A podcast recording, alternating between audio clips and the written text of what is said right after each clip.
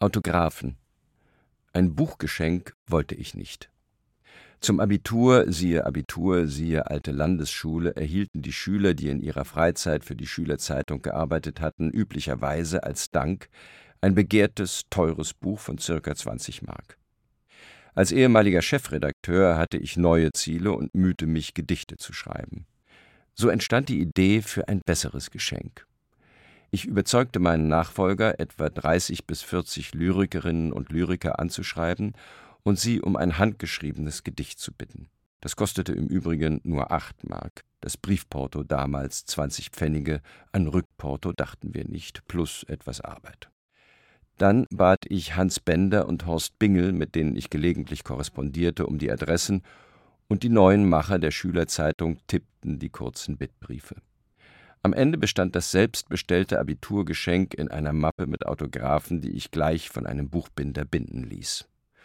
Wolfgang Bechler, Hans Bender, Horst Bingel, Johannes Bobrowski, Elisabeth Borchers, Günter Eich, Hans Magnus Enzensberger, siehe Andersch, siehe Armes Schwein, Walter Helmut Fritz, Günther Bruno Fuchs, Karl Güßmer, Peter Hertling, Manfred Peter Hein, Walter Höllerer, siehe Anstifter, Max Hölzer, Dieter Hoffmann, Peter Huchel, Peter Jokostra, Marie-Louise Kaschnitz, siehe Accademia di Santa Cecilia, Karl Krolo, Christine Lavand, Wilhelm Lehmann, Christoph Meckel, Ernst Meister, Heinz Piontek, Johannes Pöthen, Peter Rühmkorff, siehe angeschnittener Humor, Nelly Sachs und Wolfgang Weihrauch hatten Gedichte auf ein Blatt geschrieben und nach Korbach geschickt. Nach meiner Erinnerung haben nur Ingeborg Bachmann, Paul Celan und Günter Grass nicht geantwortet. Eine Sammlung von 1963, die mir von Jahr zu Jahr immer kostbarer wurde. Autohaus Oper An einem freien Abend in Warschau ging ich kurzentschlossen in die Oper.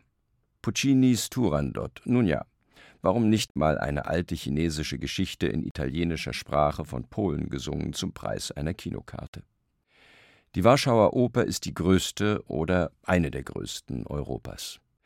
Nachdem deutsche Soldaten auch die Oper zu Schutt geschossen hatten, wurde in den 50er Jahren ein prachtvoller Prestigebau errichtet, der gemessen an den architektonischen Schauerlichkeiten jener Epoche noch ganz erträglich wirkt. Nach der Kartenkontrolle in der zweiten Vorhalle, von der mächtige Treppen zu weiteren Wandelhallen vor dem Zuschauerraum hinaufführen, stießen die Besucher auf zwei nagelneue Autos. Zwei silberhelle Volvo S80, die symmetrisch rechts und links vor den Treppengeländern geparkt waren und mit offenen Türen zur Besichtigung einluden. Ist das nun, schoss es mir durch den Kopf, ein Gipfel an Obszönität oder bin ich hier bereits im nächsten Jahrtausend? Ist so etwas nur in den einst sozialistisch genannten, nun unverblümt rohkapitalistischen Ländern möglich? Ist hier eine neue Schamschwelle überschritten oder regen sich bei mir wieder nur die Reste eines altmodischen Protestantismus? Sponsoren hin, Sponsoren her, das ist auf den ersten Blick ein alter Hut.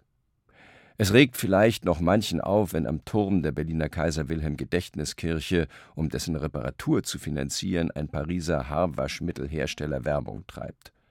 Aber schon nicht mehr, wenn die Deutsche Bank für ihre Kunden und Angestellten Exklusivkonzerte der Berliner Philharmoniker ausrichtet. Wie das weitergehen wird, ist klar.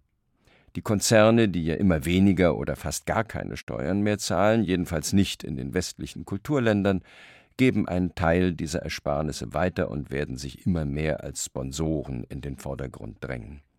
Sparkassen, die an der Verschuldung der Gemeinden reich werden, stellen heute in vielen Städten schon mehr Geld für Kultur zur Verfügung als die Kulturämter. Die Frage ist, wann kippt die mehr oder minder großzügige Förderung von Kulturereignissen in PR-Aktionen mit Kulturrahmen um? Wann steht der erste Volvo auf der Opernbühne? Ab wann treten die Berliner Philharmoniker nur noch unter dem Logo der Deutschen Bank auf? Oder da die Berliner Philharmoniker verdientermaßen zu den Besserverdienenden in der Musikwelt gehören, wie weit würden die Orchester in Kaiserslautern oder Rostock, denen Schritt für Schritt die Mittel gekürzt werden, sich den ästhetischen Normen der örtlichen Sparkasse anpassen? Wann wird, um das Dach einer Kirche zu retten, die Parfümwerbung neben dem Altar installiert sein? Kurzum, Wo verlaufen die Schamgrenzen, falls es solche noch gibt, angesichts der Globalisierung, der Schamlosigkeit? Früher, sagen die ganz Schlauen, war das doch auch nicht anders. Musik, Theater, Malerei, Bildhauerei und Literatur wurden jahrhundertelang von Königen, Päpsten, Bischöfen und Fürsten gesponsert und gefördert. Es sei also nur die Entwicklung zurück in einen neuen Feudalismus. Das Firmenlogo der Lufthansa im Katalog einer Max-Ernst-Ausstellung entspreche dem Fürstenpaar auf dem Altarbild. So wie die Herrscher von einst brauchten die Herrscher von heute die Künste als Schmuck, Unterhaltung, Anregung, Imagepflege. Die Freiheiten der Künste sind mit den bürgerlichen Freiheiten gewachsen. Müssen wir also unken, dass die Künste im Feudalkapitalismus ihre Freiheiten verlieren und ihr Publikum dazu? Nein, keine Bange. Denn die Künste werden, sehr kurz gesagt, angeregt und belebt vom Wechselspiel zwischen Marktanpassung und Widerspruch, zwischen Kommerzialisierung und Rebellion. Die Attraktion der Künste wird sogar wachsen, nur die Formen werden sich verändern. Vielleicht aber werden die Opernhäuser Filialen der Autohäuser werden, und die Autohäuser brauchen nur gute Lautsprecheranlagen für Sopranarien, um Filialen der Opernhäuser zu werden. Kunstwelt und Warenwelt rücken immer mehr zusammen, und die Kritik daran gehört zu dieser Annäherung wie der Beifall. Autor 1 Werden Sie Kellner oder Meteorologe, wenn Sie Autor werden wollen, bloß nicht Germanist. Das sagte nicht nur Günter Grass, so ähnlich argumentierten auch Johannes Bobrowski, Hans-Werner Richter und Ernst Schnabel. Mein Größenwahn aber war mit Anfang 20 nicht so groß, ein freiberuflicher Schriftsteller werden zu wollen. Es schien mir vernünftiger, geschützt vom Status Student, erst einmal das Ziel Literaturredakteur oder Lektor anzupeilen. Und am Rand des literarischen Betriebs der Großfamilie Literatur erstmal den eigenen Takt zu finden und hin und wieder ein brauchbares Gedicht zustande zu bringen. Autor 2 Wer hat recht, Jean-Paul oder Wilhelm Genazzino? Solange ein Mensch ein Buch schreibt, kann er nicht unglücklich sein. Oder im Autor reiben sich ständig zwei Texte. Ein innerer, murmelnd und assoziierend, ein äußerer, sehend, hörend, wahrnehmend. Das geht allen Menschen so, nur der Autor macht daraus ein Arbeitsmittel. Bei ihm ist ein Text ständig mit dem anderen in Korrespondenz oder im Widerspruch. Folglich ist der Autor ein überfordertes Medium. Am besten bleibt er beim Warten und Lauern. Natürlich beide. Autoren, Verlag der. Karl-Heinz Braun wäre der einzige mir bekannte Verleger, bei dem mir das stets übertriebene Wort Genie in den Kopf kommt. Was er mit dem 1969 gegründeten Verlag der Autoren auf die Beine gestellt, was er für Theaterautoren, Fernsehspielautoren, Filmer und Hörspielschreiber für die deutsche Theater- und Medienwelt ermöglicht hat, ist in seinen Erinnerungen Herzstücke auf 650 Seiten in knapper Form dokumentiert. Ich hatte das Glück, als Wagenbach-Lektor von 1970 bis 1973 und als Rotbuchlektor von 1973 bis 1978 mit Braun zu arbeiten und zu planen und die Anfänge des Verlags der Autoren zu beobachten. So sachlich und leidenschaftlich, begeistert und kritisch, kenntnisreich, selbstlos und selbstbewusst, geschäftstüchtig und bescheiden, ja unnarzistisch, habe ich sonst niemanden aus der vielhundertköpfigen Schar, aus der Buch- und Verlagsbranche, mit dem ich zu tun hatte, in Erinnerung. Auch wenn ich ab und zu nicht seiner Meinung war, mit Braun und seinen Kollegen war es immer eine Wohltat zu kooperieren und Autoren des Verlags der Autoren auch zu Wagenbach bzw. Rotbuchautoren zu machen. Es begann mit dem Bestseller von Dieter Forte Martin Luther und Thomas Münzer oder die Einführung der Buchhaltung 1970. Es folgten Heiner Müllers Stücke und Texte in acht Bänden, zuerst mit Geschichten aus der Produktion 1 1974, dann Jag Karsunke, Stefan Schütz, Karl Otto Mühl, Karl Mickel und Dario Fo, der 20 Jahre nach seinem ersten Rotbuch zur allgemeinen Überraschung Nobelpreisträger wurde. Autos Autos, die ich am häufigsten fuhr. Fiat 500 Kombi, Fiat 600 Kombi, VW Käfer, VW Passat Kombi, Verlagswagen Rotbuch, Renault R4, Saab 95, Saab 900, Nissan Micra. Avantgarde im schönsten Wiesengrunde. Nein, ich war nicht dabei, als in meinem Kindheitsdorf Werder, siehe Agnostiker, siehe Ahnung, siehe Amerikaner 1945, die E-Mail mit erfunden wurde. Günter Leue, führender deutsch-amerikanischer IT-Manager, experimentierte im Roten Schloss von Werder, Ortsteil von Haunetal bei Bad Hersfeld in Hessen, mit einem Assistenten in den späten 70er, frühen 80er Jahren mit den ersten E-Mail-Brücken zwischen den USA und Deutschland. Gelegentlich kam sein Freund, der von Siemens entthronte Computererfinder Konrad Zuse, siehe ADA 1, siehe Albtraumcomputer, siehe Audimax, aus dem nahen Hünfeld vorbei und informierte sich über die Fortschritte. Leue wohnte ebenfalls um die Ecke in der Ilmesmühle am Stoppelsberg, wenige hundert Meter unter dem Lokal am Gipfel, wo der Zuse-Roman Die Frau, für die ich den Computer erfand, auch angesiedelt ist.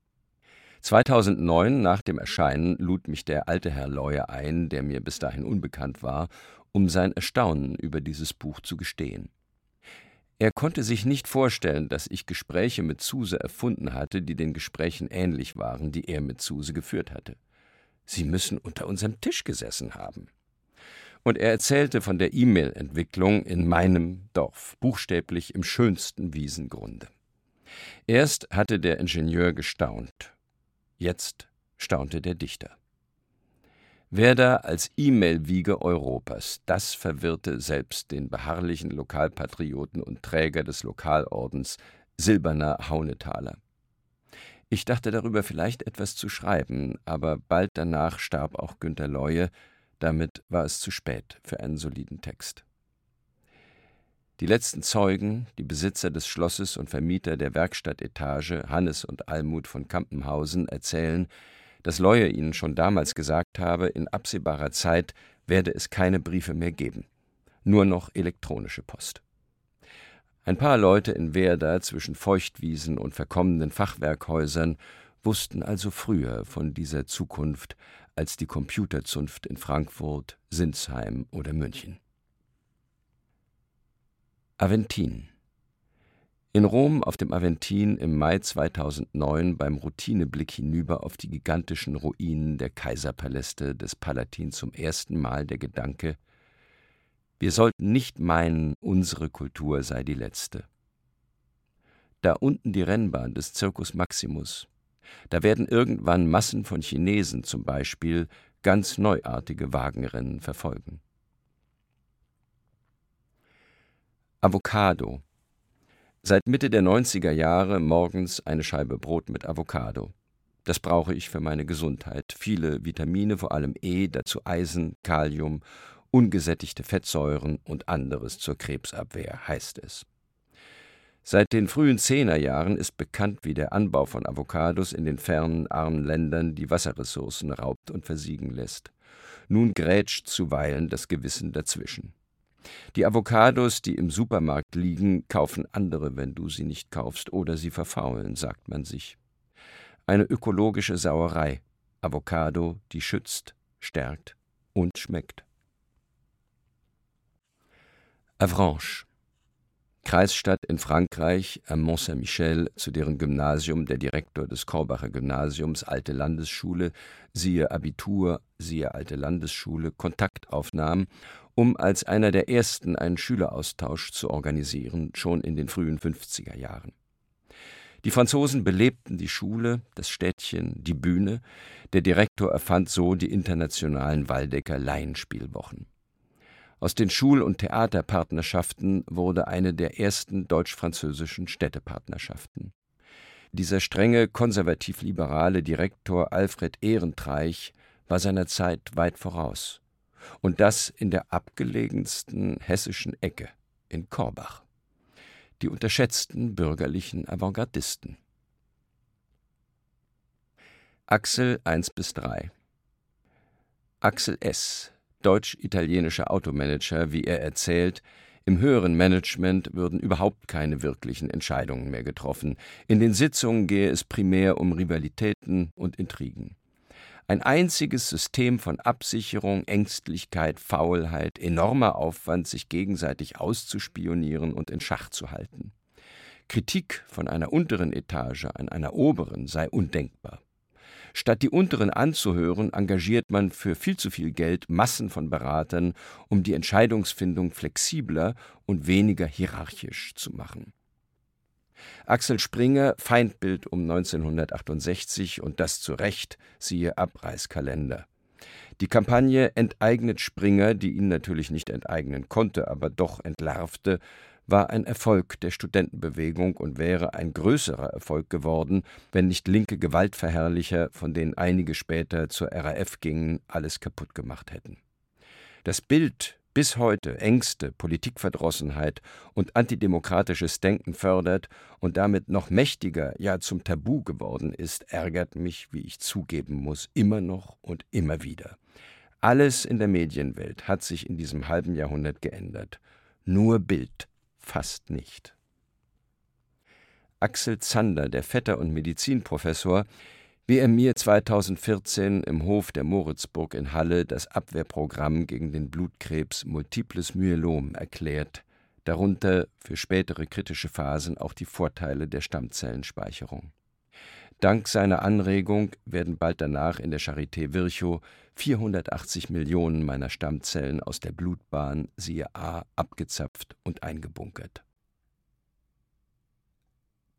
Eiler Erbert Am letzten Abend des Ausflugs der Gruppe 47 nach Princeton und New York im April 1966 nahmen die Jazzkenner Hans-Christoph Buch, siehe Arsch 2, siehe Artmann, und Hans-Peter Krüger mich mit in Slug's Saloon zum Konzert des Free Jazz-Saxophonisten Albert Eiler. Die unerhörteste, wildeste Musik jener wilden Zeit versetzte mich in einen Wirbel aus Entrüstung, Abwehr, Bewunderung und Erstaunen über die Möglichkeiten von Radikalität in der Musik, in der Kunst. Das Erlebnis, auch der körperliche Schock, den dieser Free Jazz auslöste, blieb unvergesslich, aber eher diffus im Halbbewusstsein gespeichert. So verstörend, so kompromisslos würde ich nie sein, nie werden, das ahnte ich. Trotzdem regte diese Extremerfahrung zu ästhetischem Mut und neuen Energien an, ohne dass ich das bemerkte. Es dauerte ungefähr ein halbes Jahrhundert, bis der Mut da war, zu schreiben, was an jenem Abend in New York mit mir geschehen war die Zukunft der Schönheit. Azzurro. Das Wort Azzurro klingt trotz der zackigen Zs und der rollenden Rs besser als Azurblau, finde ich. Das leuchtende Blau des wolkenfreien Himmels mag es überall geben, aber nirgendwo erscheint es mir wärmer, kräftiger, tiefer, abgründiger, unendlicher als über Rom oder anderen italienischen Landschaften. Bei diesem Blau könnte ich bestechlich werden. Da braucht es als Zugabe nicht unbedingt die Azzurri, die Fußballer der italienischen Nationalmannschaft. Oder Adriano Celentanos Schlager Azzurro, der Nachmittag ist viel zu azurblau und zu lang für mich. Wie schön, dass selbst die perfekte Unendlichkeit der Azzurro-Kuppel täuscht. Auch dieses Himmelsblau zeigt nur einen Teil der Strahlen der weißen Lichtbündel der Sonne in der Atmosphäre. Es ist nur Fragment.